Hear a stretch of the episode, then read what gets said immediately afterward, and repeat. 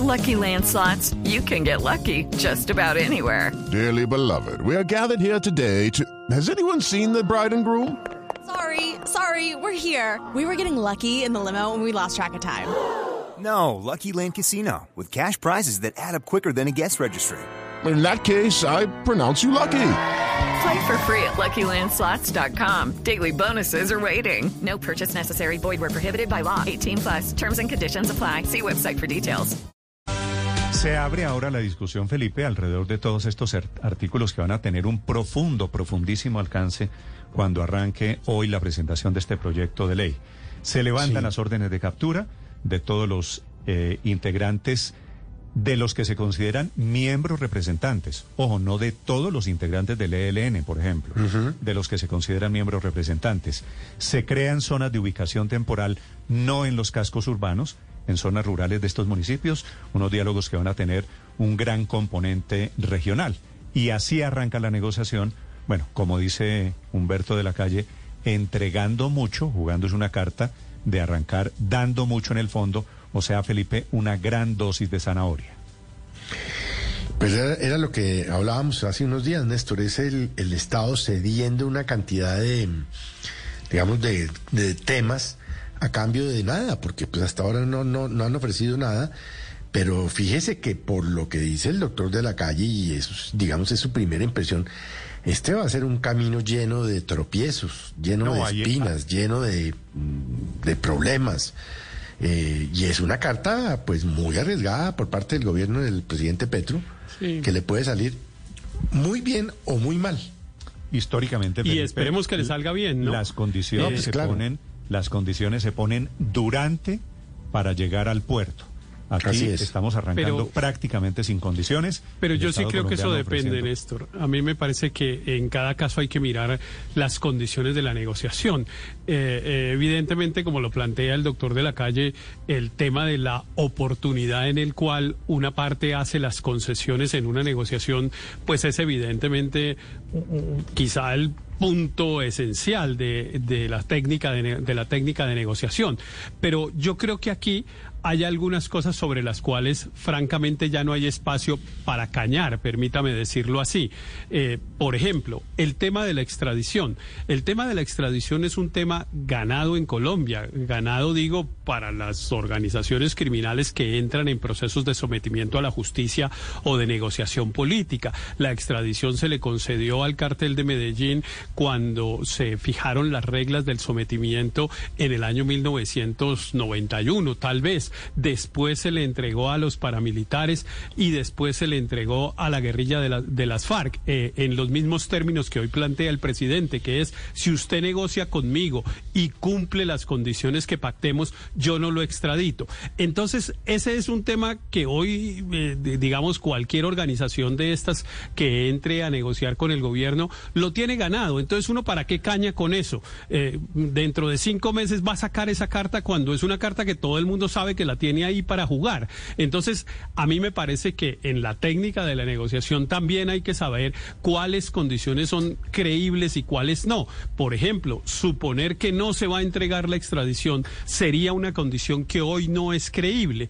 Ahora, de otra parte, Pero además... Eh, de, Ahora, de otra, de otra parte, perdón Andrés, yo creo que eh, pues eh, el tema de que entregó un montón de cosas a cambio de nada, eh, pues no, no corresponde en realidad a la realidad, porque no las ha entregado y porque lo que ha dicho es estoy dispuesto a entregarle todo esto a cambio, digámoslo, de todo, que es, que es de todo, que usted deje de ser criminal, que usted deje de usar la violencia como la está usando, que entregue la verdad, que repare a las víctimas y solo en ese momento le entrego estas cosas. Entonces no es cierto que haya entregado nada, todo va a Pero es que el punto, el punto, Héctor, el punto no, no, no lo veo tanto como que sea a cambio de o a cambio de nada, sino en qué momento. Es que lo que está entregando el gobierno en este momento, independientemente de si es a cambio de esto o a cambio de lo otro, es lo que se supone que debería entregar al final de un proceso.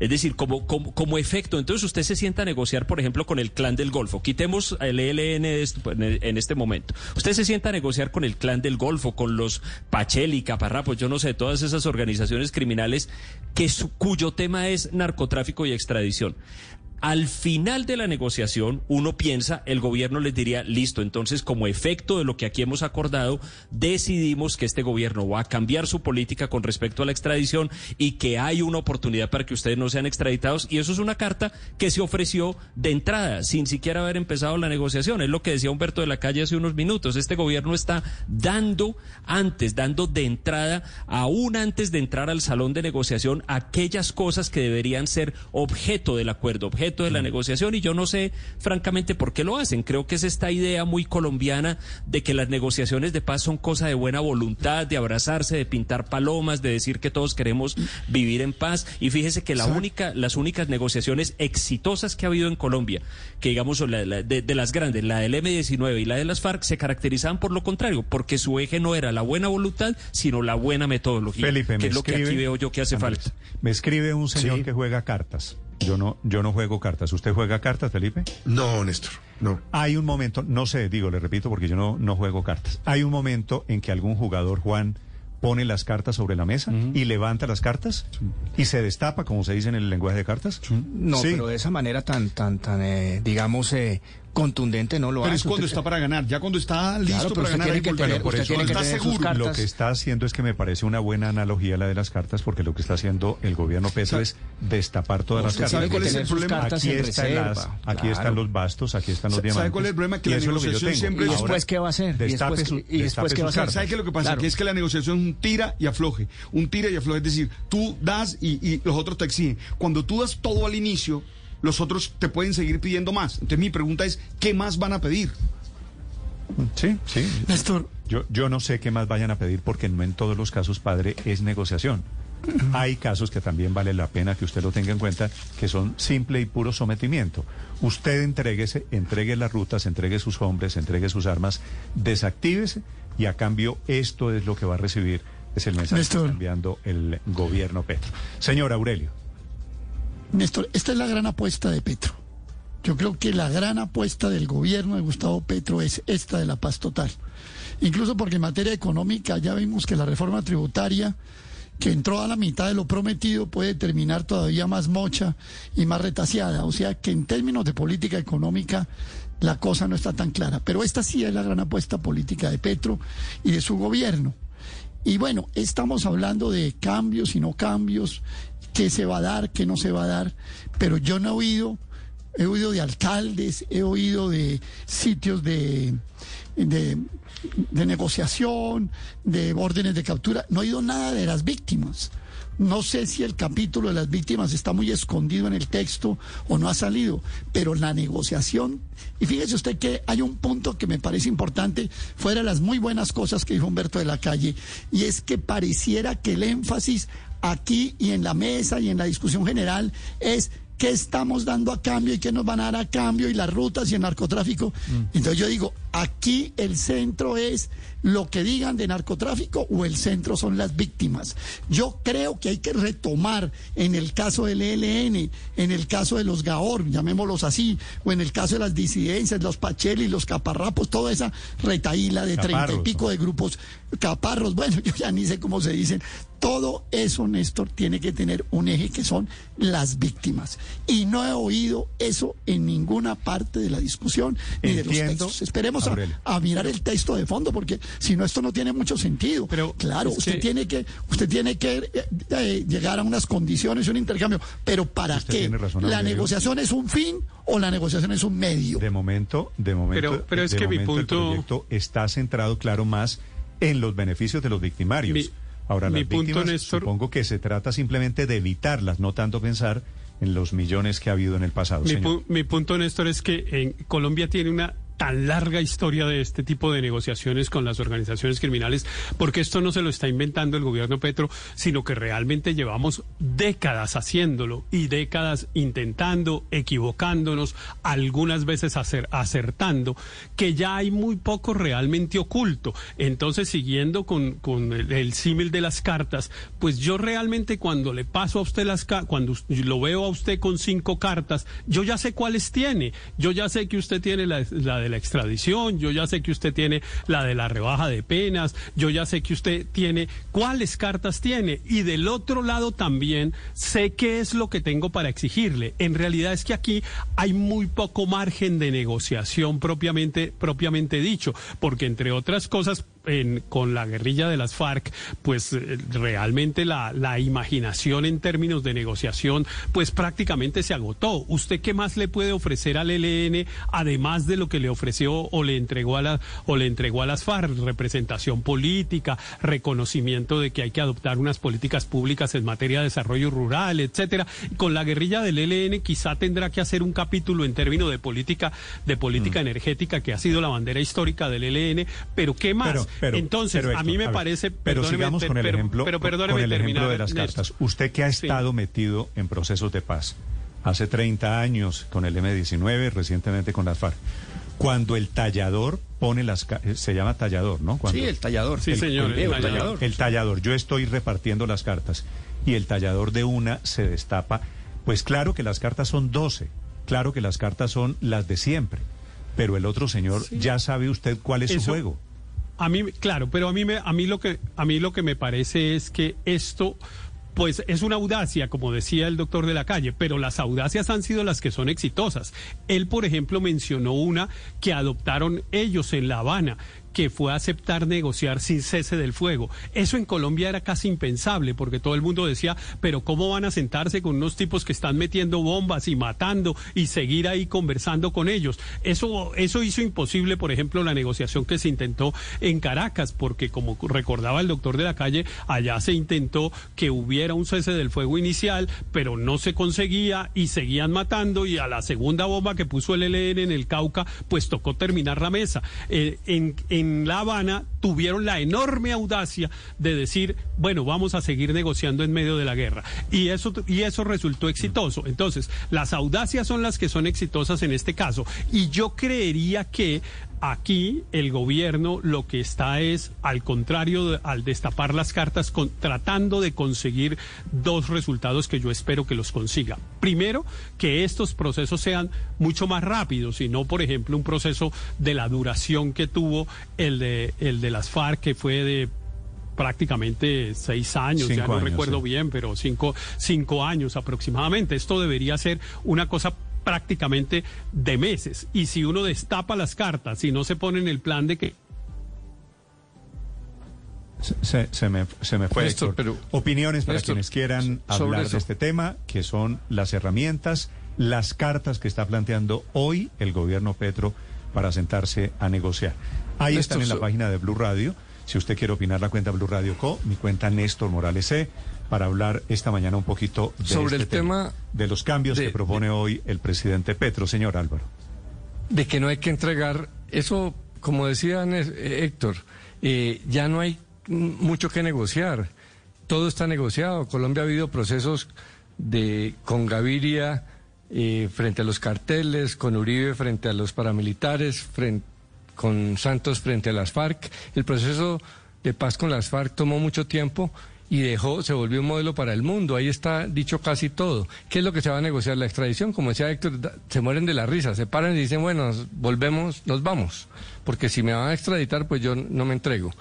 Un cese multilateral, eso era novedoso hace un tiempo, eh, al final con las FARC se hizo y ya se iba a hacer con el ELN. No hay mucho que, que negociar. Eh, y por el contrario, como también como decía Héctor, con los narcos y es muy... It's time for today's Lucky Land horoscope with Victoria Cash.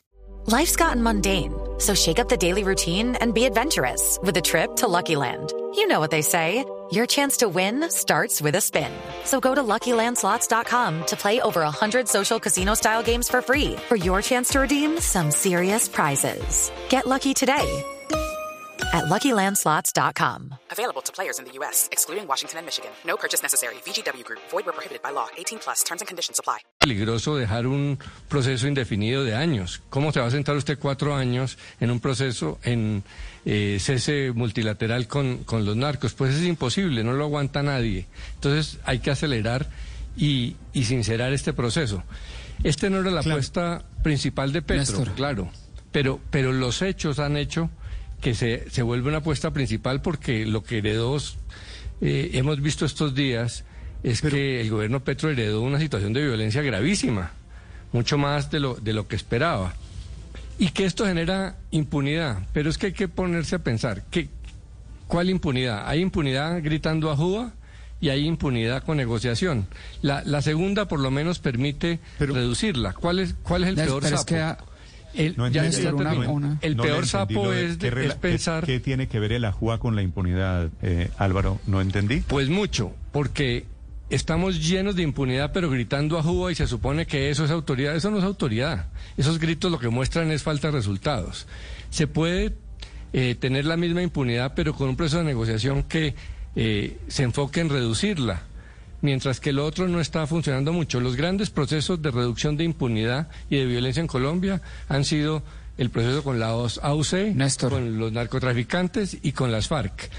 Eh, los procesos eh, de autoridad han sido inclusive menos eh, eficaces. Ah, insisto que el miedo es que, llegue muy débil a la mesa. Mire, cuando uno destapa todas las cartas, yo entiendo lo que ha dicho Álvaro, Porque lo, que ha dicho todo al principio. Eh, es, decir, pero es que cuando tú dices, yo te puedo dar todo esto, tú llegas de alguna manera, Daniel, débil a la mesa. Eso es realmente lo que a mí me preocupa. Daniel, porque usted, ya, que, porque usted ya que, dio... usted que es profesor de matemáticas, ¿el orden de los factores altera el producto?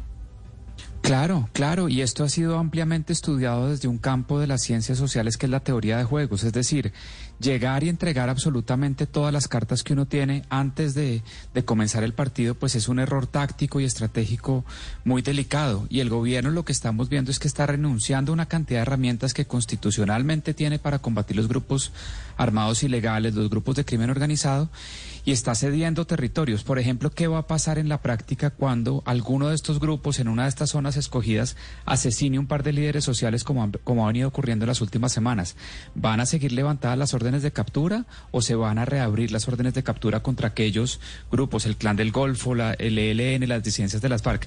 Aquí en, en los detalles prácticos y, y, logísticos en cada territorio va a haber unas preguntas grandes, porque si el, si el gobierno no exigió por lo menos el, el, cese del desplazamiento, el reclutamiento de niños ante el, ante el anuncio, por ejemplo, del ministro de que no van a bombardear bajo ninguna circunstancia eh, campamentos donde se presuma que haya niños, en vez de simplemente eh, elevar los estándares que hay para, para hacer ese tipo de operativos, pues básicamente estos grupos criminales van a aprovechar, esto, esto digamos, lo dicen las, to, todos los, todas las ciencias sociales, la gente que ha estudiado estos temas, eh, van a aprovechar ese, ese, ese, ese eso que está cediendo el gobierno para fortalecer sus operaciones. Que la pregunta para el gobierno muy específica va a ser qué va a pasar cuando asesinen o desplacen o sigan reclutando. ¿Van a seguir levantadas las órdenes de captura o y vamos Ah, a seguir cediendo no hay- territorio o vamos a o vamos a ponernos más más estrictos? Tan Dani- cierto es lo que dice Daniel, Daniel. Es que, es que no hay condiciones. Es que ese es el problema. Entonces, como no hay condiciones, Ta- pues, pero tan cierto no lo que hay dice Daniel- violación de las condiciones. Pero tan cierto es lo que dice Daniel, que del otro lado no ha habido ningún gesto, porque uno esperaría gestos. Mire,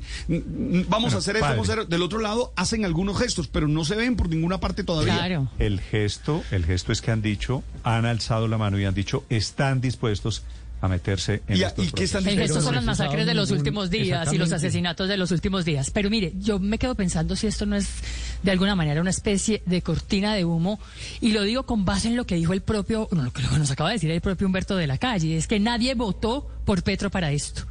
¿No? Que la paz total desplazó todos los otros temas que sí prometió en campaña, que eran los avances sociales en qué? Pues acabar con la pobreza, la desigualdad, tener pensión, salud, subsidio al desempleo, subsidio a las madres solteras, ingresos para los nadies, vivir sabroso. Y estamos hablando y centrando la atención de todo el país únicamente en la paz total, que como decía el propio Humberto de la Calle, nadie votó por eso. Bueno, pero claramente. No, no, no, sí votaron por eso. más- claro. Sí votaron. No, sí votaron por eso. Claro que votaron por eso. Votaron por eso porque es que esto tiene unos, antece- unos ¿En qué- antecedentes qué que son... ¿En qué punto del programa de Petro, pégale una miradita Aurelio, en qué punto del programa de Petro de las propuestas de campaña estaba No, es que no estaba en el Bueno, no, no estaba en el pro- no, no estaba en el programa, perdón Héctor, para terminar, no estaba en el programa, pero sí estuvo en todos los antecedentes de las visitas a las cárceles. Es que esto no empezó el, el, el 8 de agosto, esto hubo todo un debate, se escribieron columnas, se hicieron escritos, se denunciaron, salieron noticias en, en noticias Y- y Caracol, lo usted negaron. recuerda todo lo que Aurelio pero, lo pero, negaron. pero, entonces, bueno, cuando fue pero, el pero cierto. cuando fue pero- Piedad en la pero- cárcel, sí, la carreta que claro. estaban ofreciéndole todo No, pero- esto, todo pero esto que se le el actual el comisionado de paz. Claro, pero y además la, acuérdese las grabaciones de Siopas que se, que salieron. No, esto se viene moviendo, esto sí votaron por él, no todos, seguramente no todos, Paola, pero que hubo un grupo grande que las cartas que salieron de las cárceles, la visita y la carta eh, del grupo de Iván Moreno, esto sí se estaba cocinando desde hace rato. Pero, eh, y, gente que votó por eso, sin, lugar a dudas. pero, pero independientemente de eso y si la gente votó o no por eso, que es el tema más importante y más grave que tiene que afrontar un presidente de la República de Colombia, no hay ninguna duda. O es que a quién le cabe duda de, por ejemplo, esa ola de violencia que acabamos de vivir el fin de semana anterior, más de 22 muertos en, en unas cosas insólitas, mataron unos periodistas, mataron un líder social en el Magdalena, aparecieron tres personas en un carro en Barranquilla. O sea, a alguien se le puede ocurrir que este no es un problema de una enorme urgencia para alguien que esté sentado en la presidencia de Colombia. No, pues, claro, claro. Pero no es. Independientemente de que haya sido una bandera política o no, por supuesto que hay que atenderlo y con urgencia. La observa, sí, pero todos los problemas en este país son urgentes, pues claro. Pero lo que dice de la calle es: esta no era la bandera con la cual fue elegido el gobierno Petro. Oye, yo, también creo que algo de razón tiene. 741, señor. Oigan, esto. Con respecto al ELN, yo tengo una impresión y es que el gobierno está muy confiado en que la afinidad, digamos, ideológica y entre izquierdas va a ser la magia, va a ser suficiente, que entonces no se necesita una buena metodología de negociación ni nada, porque recuerdan en el discurso del 7 de agosto, Roy Barreras en la Plaza de Bolívar lo dijo, dijo, señores del ELN, aquí ya llegó un gobierno popular y de izquierda al poder, entonces lo de ustedes eso ya no, aquí ya la izquierda llegó, como quien dice, ya se alcanzó el objetivo y entre nosotros, entre izquierda nos entendemos, entonces no va a ser necesario una buena metodología yo, como estoy fundamentalmente de acuerdo con que se haga lo que sea para buscar la paz, yo, digamos, saludo la intención, pero yo soy del partido de la metodología. Yo sigo creyendo que una buena metodología es importante, entre otras cosas porque la vida le puede dar unas sorpresas. Ahora decía Álvaro que ya no hay nada más que negociar y yo entiendo, esa es la sensación que a uno le da después de varios procesos de paz, pero fíjese que las demandas del ELN pueden ser sorpresivas. En una, en, en, en una respuesta que le mandó Antonio García en Twitter a un editorial que escribió el colombiano con unas preguntas sobre la negociación con el ELN, había una pregunta sobre la desmovilización y él responde una cosa que es muy seria. Dice, nosotros no somos las FARC y paz no es desmovilización. Entonces uno se preguntará, ah, bueno, entonces, ¿qué? Qué, es lo que aspiran, ¿no? Eh, mm. Es decir, si no se van a desmovilizar como organización, mejor dicho, en esto hay muchas cosas que no están escritas y la vida nos puede dar unas sorpresas muy duras. De acuerdo, 7 de la mañana, 42 minutos. Gracias a los oyentes que están escribiendo sobre este tema. Unos de acuerdo, muchos en desacuerdo, hablando de los buenos, de los riesgos, de lo malo que viene en este que hoy arranca. Le entregan las carreteras, las llaves al gobierno Petro para sacar adelante su concepto de paz total. Hello, it is Ryan, and we could all use an extra bright spot in our day, couldn't we? Just to make up for things like sitting in traffic, doing the dishes, counting your steps, you know, all the mundane stuff. That is why I'm such a big fan of Chumba Casino. Chumba Casino has all your favorite social casino style games that you can play for free anytime, anywhere with daily bonuses. That should brighten your day a little. Actually, a lot. So sign up now at chumbacasino.com. That's ChumbaCasino.com. No purchase necessary. VGW. Void were prohibited by law. See terms and conditions. 18 plus.